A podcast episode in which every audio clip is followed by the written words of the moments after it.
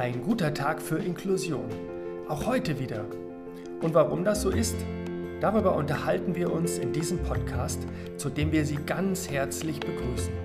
Wir, das sind Björn Wierendt und André Literski von der Inklusionsberatung für Kommunen von Antonius Gemeinsam Mensch.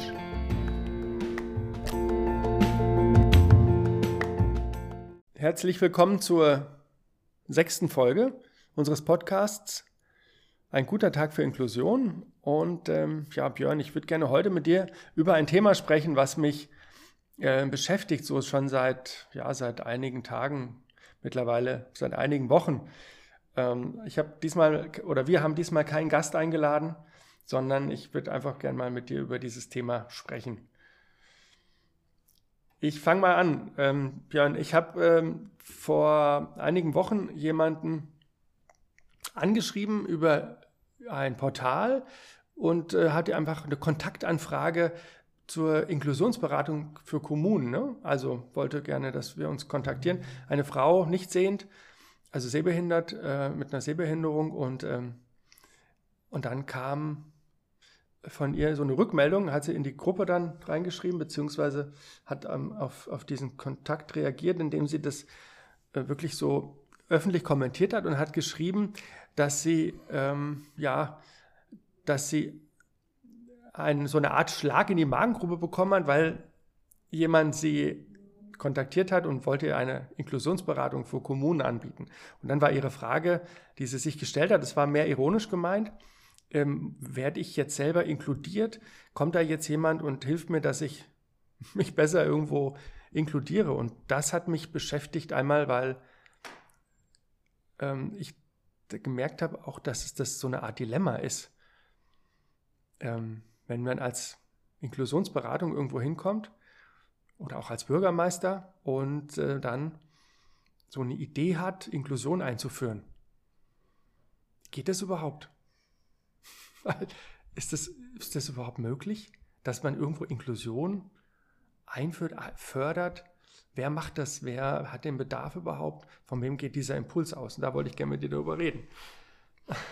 Ja, das ist äh, wirklich ein spannendes Thema, weil aus äh, der normalen Beratung ähm, ist man es ja gewohnt, dass äh, eine Beratung nur funktioniert, wenn auch der Klient oder der Patient dazu bereit ist. Und wir als Inklusionsberatung wir kommen oder wir nehmen Kontakt auf zu Gemeinden, zu Bürgermeistern oder Akteuren in der Gemeinde und sagen, es wäre schön, wenn bei euch Inklusion spürbar ist. Und das ist dabei der Unterschied. Und es ist tatsächlich eine spannende Frage, ähm, eine spannende Frage auch für uns ähm, als Beratung.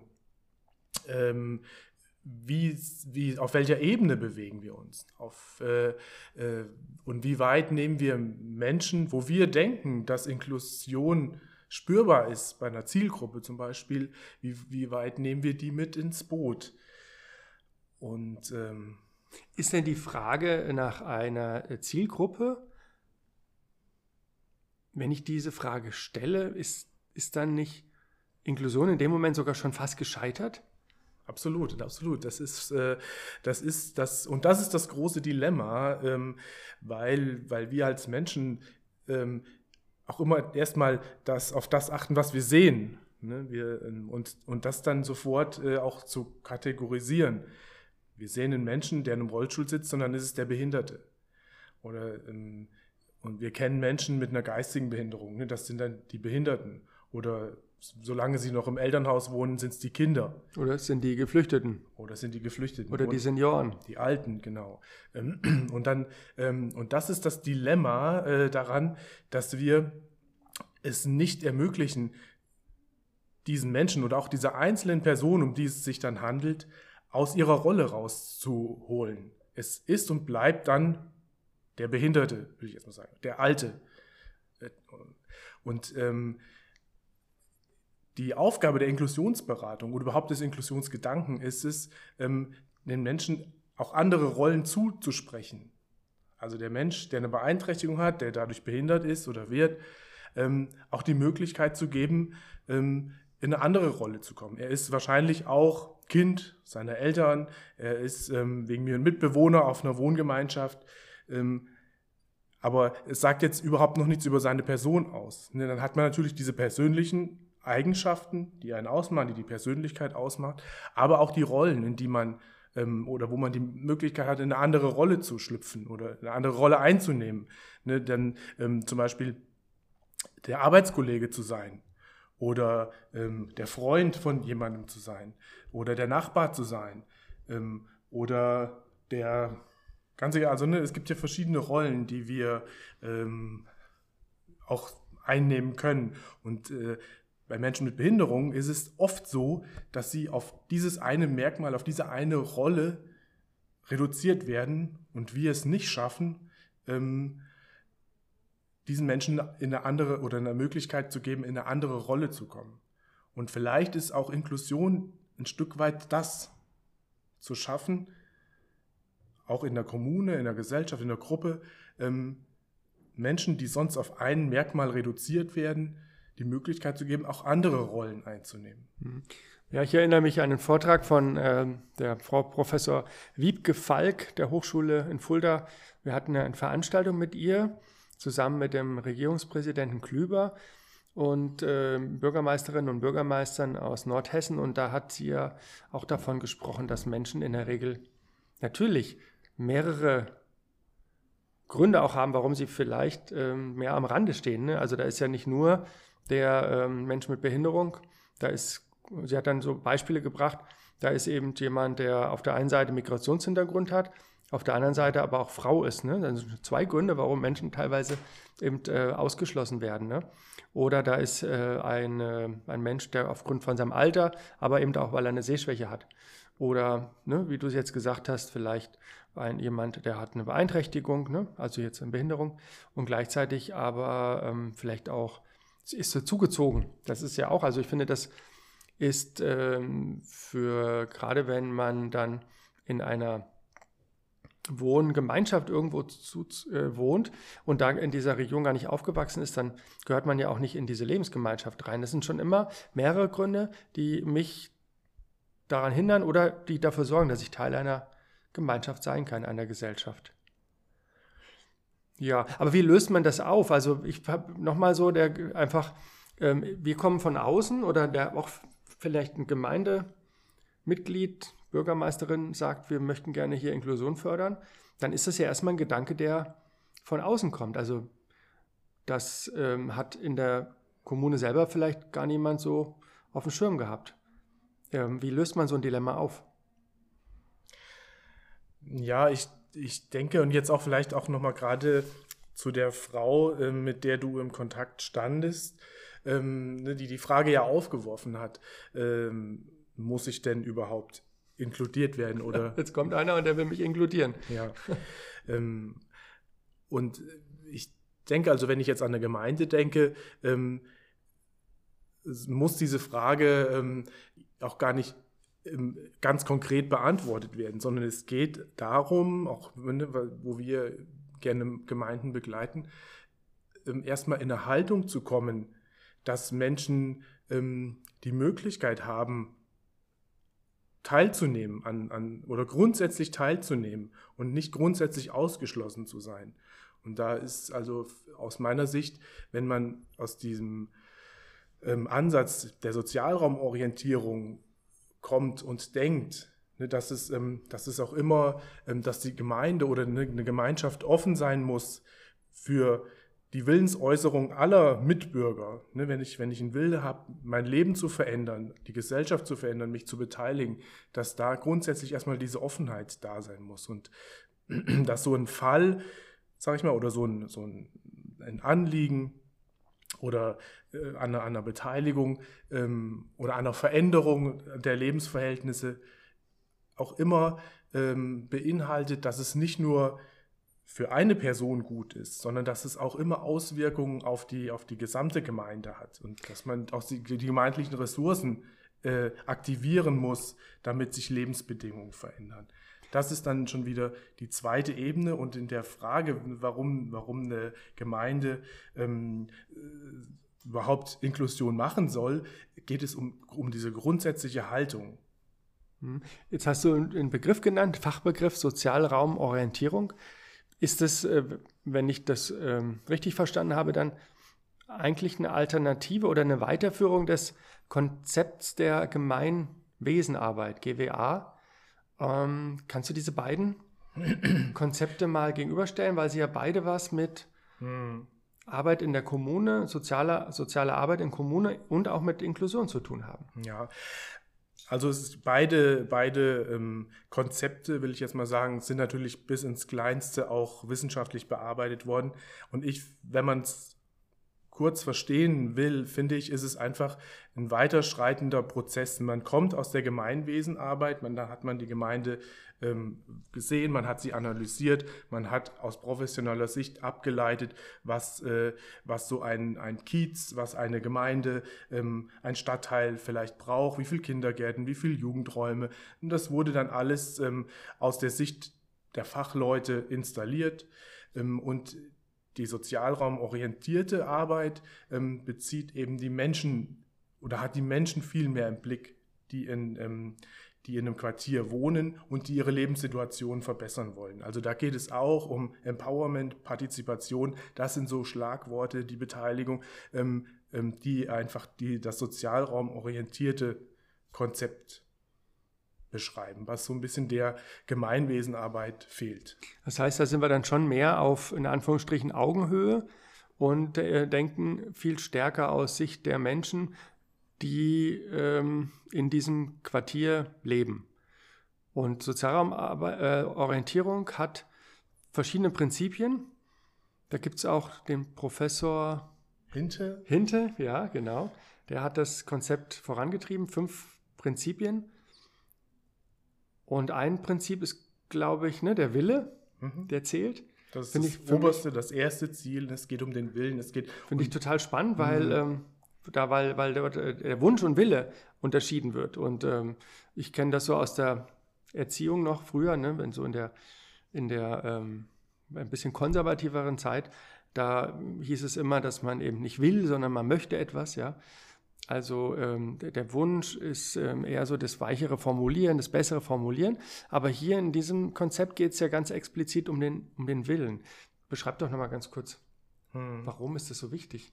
Ja, also man, man merkt es ja schon, selbst wenn man es ausspricht, ne, wenn, wenn man etwas will. Ne, also man kann es vielleicht vielleicht besser verstehen noch mit, mit dem Wunsch, ne? ich wünsche mir zum, zum Geburtstag irgendwas, ne? irgendein Geschenk. Und wenn ich, äh, wenn ich aber sage, ich will zum Geburtstag das und das haben, merkt man schon in, dem, in der Sprache, dass in, diesem, in, in dem Willen viel mehr ähm, Eigendynamik und äh, ist also das ist äh, da ist viel ja, viel Energie schon drin und schon ja. impliziert in diesem Willen. Also da bin ich auch bereit dafür was zu geben oder wegen mir die Eltern zu nerven so lange bis ich es dann doch habe. Und wenn ich mir es wünsche, dann bleibt es nur ein Wunsch und ich ähm, bin abhängig von denen ich sag mal, von den Spendern oder sonst irgendwas, mhm. von dem, die mich, ne, die mir dann Gutes tun wollen. Aber bei dem Willen, da ist so viel Eigenenergie mhm. impliziert. Ähm, und das ist das oberste Prinzip eben auch nach hinten, wenn Menschen in, im Sozialraum, in ihrem Kiez, ihre Lebensbedingungen verbessern wollen. Es geht nur um den Willen, weil ähm, dann ist auch die betreffende Person immer bereit, auch so viel wie es geht, ähm, in diesen Veränderungsprozess mit einzugeben. Das heißt, wenn wir jetzt überlegt, Inklusion, ähm, Dilemma, äh, haben wir überhaupt, ne, was will eigentlich der Mensch oder die Menschen, die vor Ort in, dieser, in, diesem, in diesem Quartier leben? Ne? Das ist dann die Grundfrage, die dahinter steckt. Hm. Wer stellt diese Frage? Wer, Vielleicht muss man auch sagen, wer hört auf solche Fragen? Das ist vielleicht nochmal äh, die, und das ist jetzt auch nochmal, warum wir äh, an Gemeinden herantreten. Ich glaube, die Gemeinde muss einfach hörender sein. Ne? Wer, wer, wer will denn sein, seine Lebensbedingungen äh, verändern? Auch immer nochmal so die Brücke zu dem zu unserer Ausgangsfrage, zu der Frau, die mit dir Kontakt aufgenommen hat. Ne? Also ähm, wenn sie dann wirklich jetzt sagen würde oder sich die Frage stellt, muss ich denn inkludiert werden? Vielleicht hat sie das Bedürfnis jetzt auch gar nicht. Sie mhm. ist vielleicht mit ihren Lebensbedingungen so zufrieden, dass sie diese Inklusion, die eine Gemeinde oder die wir einer Gemeinde anraten, ähm, vielleicht gar nicht braucht, weil ihre Lebensbedingungen so perfekt sind und sie in so einem guten Umfeld lebt. Aber es gibt auch eben Menschen, die ihre Lebensbedingungen verändern wollen, ähm, auch in der Gemeinde, wo sie eben auf taube Ohren stoßen. Mhm. Und dann der Gedanke, erstmal offene Ohren für die Bedarfe. Das heißt, da gibt es schon den Impuls von außen, von der Politik, von vielleicht auch aus jemandem, aus einem Verein, der sagt, wir, wir, ähm, hier ist nicht genug Teilhabe möglich. Lass uns mal genauer hinschauen, genauer hinhören. Das heißt da, und dann werden Fachleute, Fachmänner, Fachfrauen gefragt, die den Boden bereiten, dass das passieren kann. Und dann entsteht ein Prozess, dann entsteht ein Prozessdesign, ähm, wo Menschen an den Tisch geholt werden, runde Tische, und dann entsteht ein, eine Vision, wie könnte unser Ort aussehen, wenn ähm, wirklich alle Menschen dort die Möglichkeit haben, am Berufsleben und an Freizeitaktivitäten, an Wohnprojekten teilzuhaben. Und dann kommen wir doch dahin, dass Inklusion entstehen kann. Mhm. Mhm. Und dass es nicht an den Menschen vorbeigeht. Ja, und glaube ich auch so, auch unser Anspruch, dass jetzt nicht in unserem Falle der Mensch mit Behinderung, ähm, der jetzt noch in, äh, in der Institution lebt und von der Institution in Anführungsstrichen versorgt wird, dass, dass wir nicht den Anspruch haben, ja, der muss alleine wohnen in seinem Apartment, der muss äh, in, in Vereinen vor Ort äh, verankert sein oder beteiligt sein, der muss vor Ort in, äh, auch beschäftigt sein äh, oder in, in, an seiner Arbeit vorfinden. Also, dass wir uns da eben auch zurücknehmen und einfach nur die Optionen, die Optionen offen halten, die Möglichkeit besteht. Die Unternehmer sind bereit, Menschen mit Behinderung oder sonst irgendwelchen äh, ähm, Dingen, die sonst Menschen ausschließen, aufzunehmen und die Gemeinde, die, die, ähm, die Vereine, die Gemeindefeste, die Gemeindefahrten, diese Offenheit, diese Barriere ist nicht mehr zu überwinden, muss man nicht mehr überwinden, weil da eine grundsätzliche Offenheit da ist. Gibt es, und, welches aus deiner Sicht das zweitwichtigste Prinzip der Sozialraumorientierung? Das zweitwichtigste Prinzip ist auf jeden Fall, ähm, also die Ressourcen nutzen, die vor Ort sind. Also so wenig wie möglich künstliche Strukturen aufbauen oder zusätzliche Strukturen aufbauen.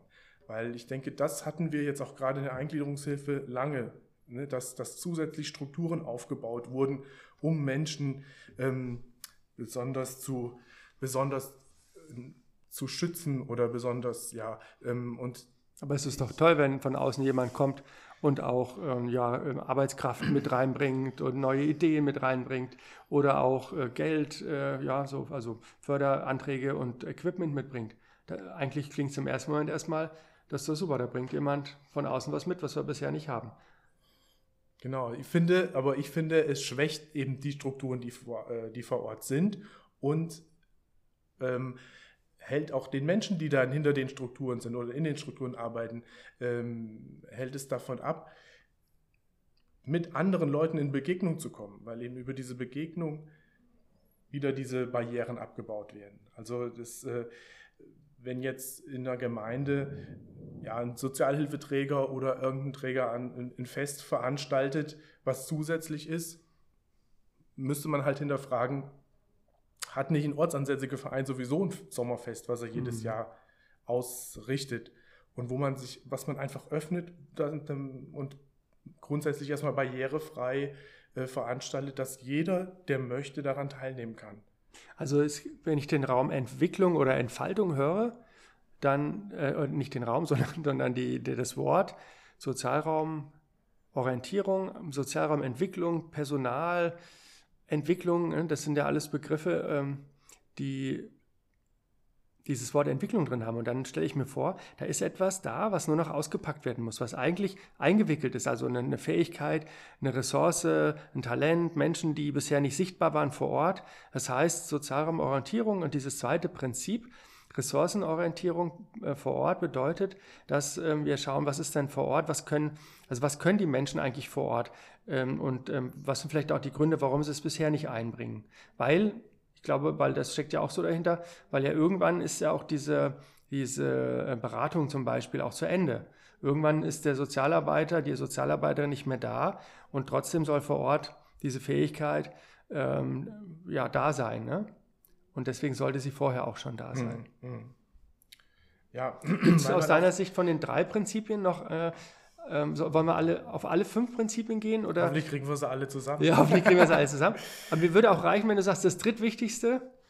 Das drittwichtigste ist die Kooperation und Koordination. Also es muss dann, es muss eine Möglichkeit bestehen, ähm, dass, dass die Akteure und die, die Erfahrung haben und die, die sich darauf einlassen wollen, dass die äh, irgendeine Möglichkeit haben, sich zu treffen, dass vielleicht jemand da ist, der das zusammenbindet, der, der weiß, wo, wo jeder einzelne Akteur steht, der weiß, welche Bedarfe da sind, der weiß, welche, welche Barrieren, auch wegen mir bauliche Barrieren, noch da sind, die uns wieder einen Schritt weiterbringen würden. Also diese Koordination, also es ist immer schön, wenn jemand auch den Überblick behält und die Leute, die Verantwortung haben, auch zusammenzubringen. Und natürlich auch die Leute, die, ähm, die dann einen, Bedarf oder eine Hürde spüren. Ne? Dass, dass diese Koordinationsaufgabe finde ich, und das ist auch ein Prinzip der Sozialraumorientierung, auch ganz wesentlich. Mhm. Okay. Ja, danke schön. Also wir stellen ja am Ende dieses Podcasts oder jedes Podcasts immer die Frage, warum ist heute ein guter Tag für Inklusion? Und ich würde die Frage gerne an mich selber mal stellen, weil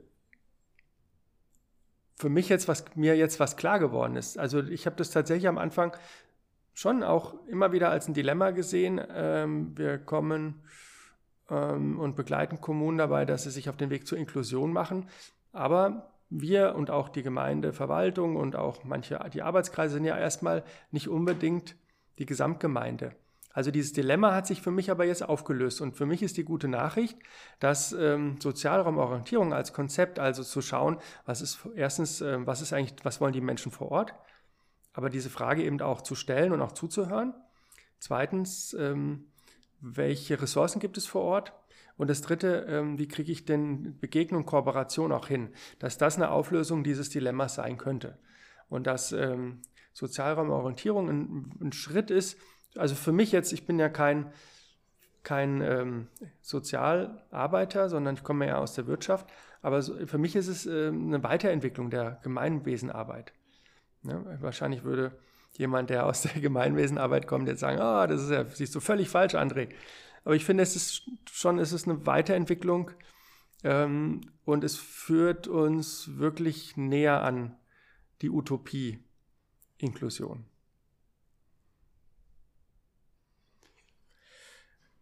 Ja, mein, mein Abschlusswort, äh, das ist, äh, ja, ne, solange wir dann, ist, erstmal freut mich, dass, dass auch wir immer wieder vor solchen, ja, sind auch äh, Hürden sind, Barrieren, ne, die uns ähm, begegnen im Alltag, wo wir dann drüber nachdenken und wo wir vielleicht schon wieder ganz selbstständig äh, oder selbstverständlich in unseren Strukturen denken, finde ich immer total spannend, dass wir es uns dann auch wieder auflösen müssen und können. Ähm, ja, und von daher ist es immer ein guter Tag äh, für Inklusion und äh, bringt uns immer, ja, bringt uns immer näher dran an Mhm. Und vielleicht müssen wir dann gar nicht mehr über Inklusion sprechen. Ja. Dann ist es, äh, und dann ist es keine Utopie mehr. Dann ist es keine Utopie mehr. Vielen Dank. Wenn Ihnen unser Gespräch gefallen hat, dann freuen wir uns, wenn Sie auch das nächste Mal wieder einschalten, wenn es heißt, ein guter Tag für Inklusion. Teilen Sie uns auf Instagram oder auf LinkedIn, da freuen wir uns sehr drüber. Und für Fragen sind wir natürlich gerne erreichbar. Alles Gute, bis zum nächsten Mal. Tschüss. Tschüss.